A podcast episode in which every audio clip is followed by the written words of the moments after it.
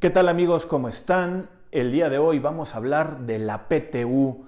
¿Sabes que se debe haber hecho una provisión desde el año pasado para poderla pagar el día de hoy? Hoy que al empresario se le puede complicar con la cuestión de los flujos, que el día de hoy no lo está teniendo por esta bendita cuarentena que tenemos el día de hoy. Eh, tenemos invitado a Francisco Antonio. Comenzamos. ¿Qué tal amigos? ¿Cómo están? Mi nombre es Rodrigo Ramírez y como lo había anticipado vamos a hablar de la PTU. Para ello nos acompaña mi gran amigo Francisco Antonio. ¿Cómo estás? Hola Rodrigo, bien, bien. Buenas tardes, ¿cómo estamos? Pues bueno, eh, vamos a hablar de la, de la PTU.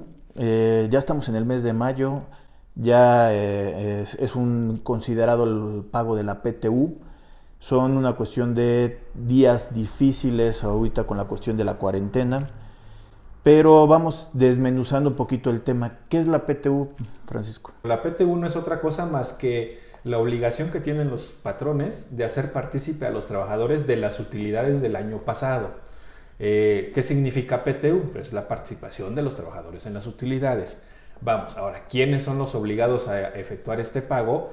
Quienes el año anterior hayan tenido una utilidad para efectos de que pueda eh, repartirse, ¿no? Una de las cosas que estás comentando, eh, esa palabra del trabajador, hay que identificar que para que se pueda generar la cuestión de la, de la PTU, tú necesitas una mano de obra, alguien que te esté ayudando para generar esas utilidades. Es lo que está buscando un poco la Ley Federal del Trabajo, de eh, darle ese bono de productividad, como a la empresa le fue bien, a todos los trabajadores también les corresponde un poquito la, la, e, esas utilidades, ¿no? Es correcto. Y como comentas, es eh, la utilidad correspondiente del año pasado. Es correcto. Aquí hay que eh, establecer o mencionar algo importante, ¿no? Eh, que exista esa relación del trabajador que me está ayudando a las operaciones de mi empresa. Normalmente hay un concepto muy identificado que conocemos, que es una subordinación, una relación de trabajo. Esto es que una persona física se pone eh, a disposición de otra persona física u, otra persona moral, atendiendo un horario, atendiendo instrucciones, atendiendo un sinfín de cosas encaminadas para, para realizar el objeto de, de, una empresa. ¿Cuándo se tiene que pagar la PTU? Ok, la Ley Federal del Trabajo me establece un lapso de 60 días, 60 días naturales, contados a partir de que yo presenté mi declaración anual. En el caso de personas morales, yo presento mi declaración anual el 31 de marzo. Contando los 60 días, tendría hasta el 30 de mayo para realizar este pago. Si yo soy persona física, mi plazo se va hasta el 30 de junio.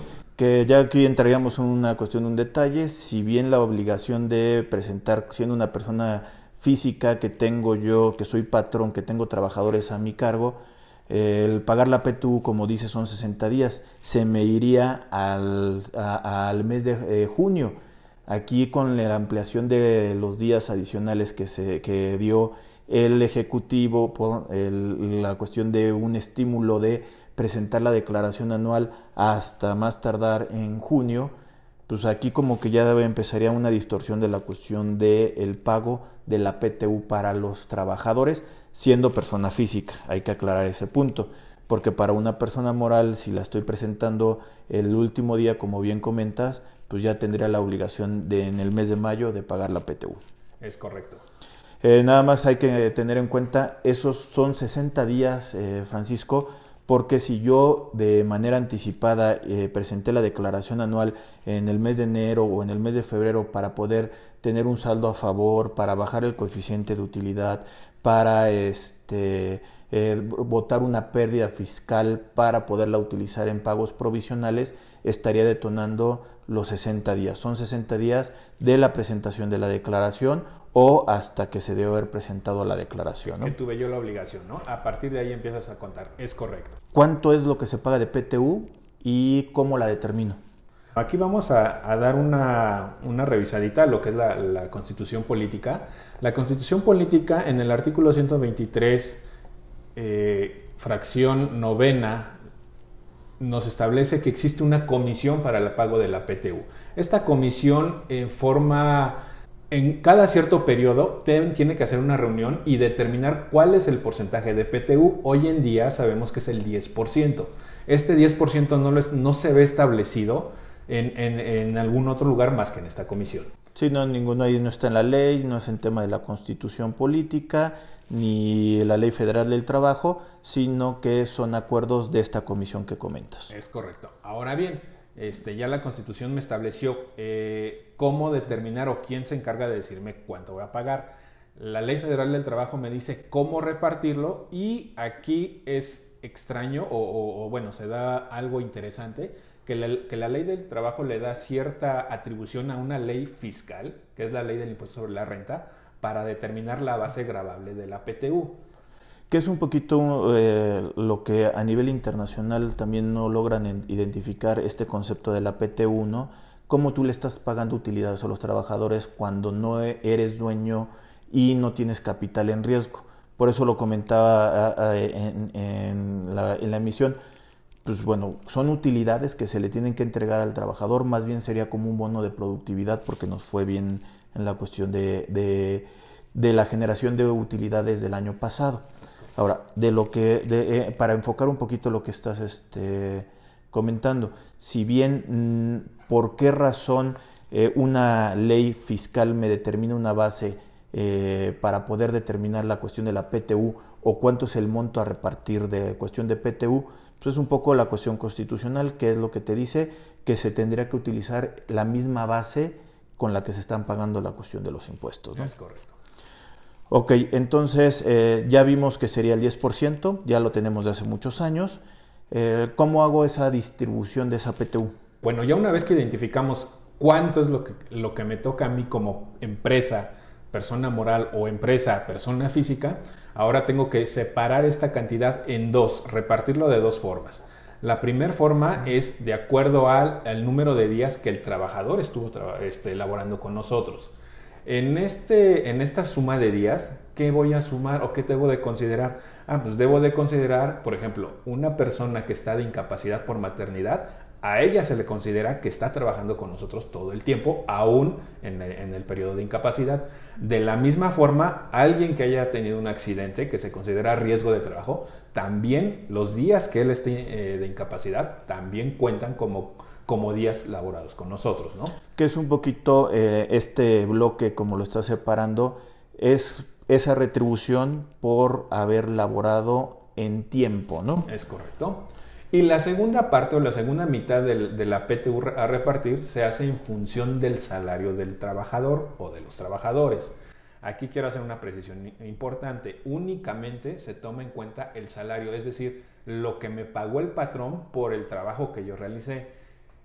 Quiero limitar a que no incluyen horas extras, bonos, premios, y algún otro incentivo que tenga eh, la empresa en favor de sus trabajadores. Y, por ejemplo, también está excluyendo a la cuestión de los directivos para que no este, se lleven eh, mayor PTU de los trabajadores porque un directivo le estás pagando un sueldo importante y se podría estar llevando eh, una cantidad que es el objetivo repartírselo a los trabajadores. Que aquí están los directivos, los administradores y algunos gerentes. Entonces es importante nada más identificar que eh, se divide, eh, ese 10% que se está generando se divide en dos. Uno se va a dar la distribución de acuerdo a su sueldo y la otra es por los días laborados o devengados. Así es. Em, algo que sería importante que eh, las personas, el patrón, tenga identificado en qué momento no se llega a pagar la PTU. Bueno, vamos a ser más precisos. ¿En qué momento no se debe de pagar una PTU? Cuando una empresa es de reciente creación. El primer año de creación no se debe de pagar PTU. También aquí están incluyendo algunas empresas, por ejemplo, una empresa que está desarrollando un producto nuevo. Tiene un periodo en el cual puede ser eh, de un año, dependiendo también de la vida del producto, de un año hasta dos años para no realizar este pago de, PTU. Y también otros organismos como el Instituto Mexicano del Seguro Social, como instituciones de asistencia privada. Estas empresas no están obligadas a realizar pago de PTU. Porque no están generando una utilidad, ¿no? Porque están en un periodo donde están desarrollando un producto o están iniciando actividades y no han sido productivas. Hay otro tipo de patrones, por decirlo así, por ejemplo, un despacho, un despacho de contadores, un despacho de abogados.